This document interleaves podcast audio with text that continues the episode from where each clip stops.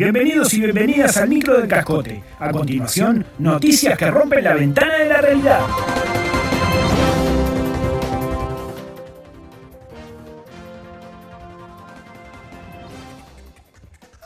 Hipster pide firmar TLC con Bahrein.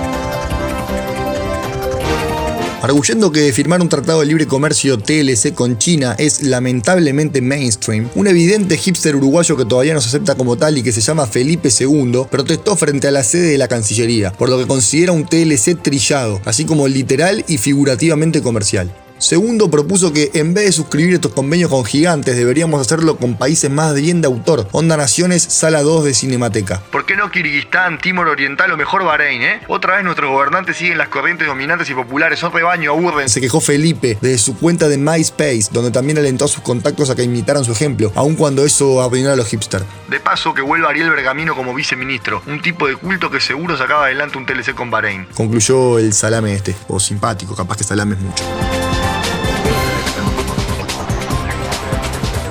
El doctor Echandi advierte que se levantará en armas si el Mundial 2030 no se juega en Uruguay.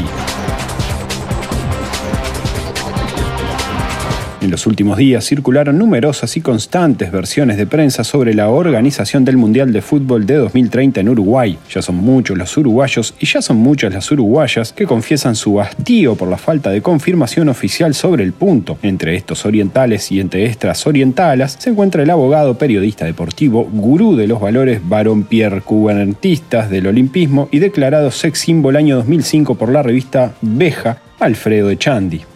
Con su particular estilo sereno pero seguro, el otrora panelista de la hora de los deportes y de Quiero Fútbol advirtió vía fax que la historia demanda que este mundial se juegue en suelo patrio. Me tienen recontrapodrido con los idas y las vueltas. Y este es un mensaje directo, una advertencia para algunos sátrapas que manejan el balompié en la tierra. Si el mundial 2030 no se juega en Uruguay, formaré y lideraré un ejército paramilitar que tomará el poder.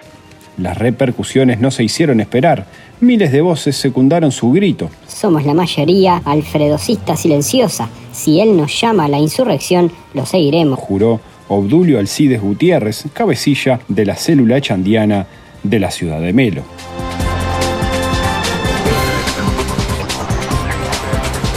Esto fue todo por hoy, todo por hoy.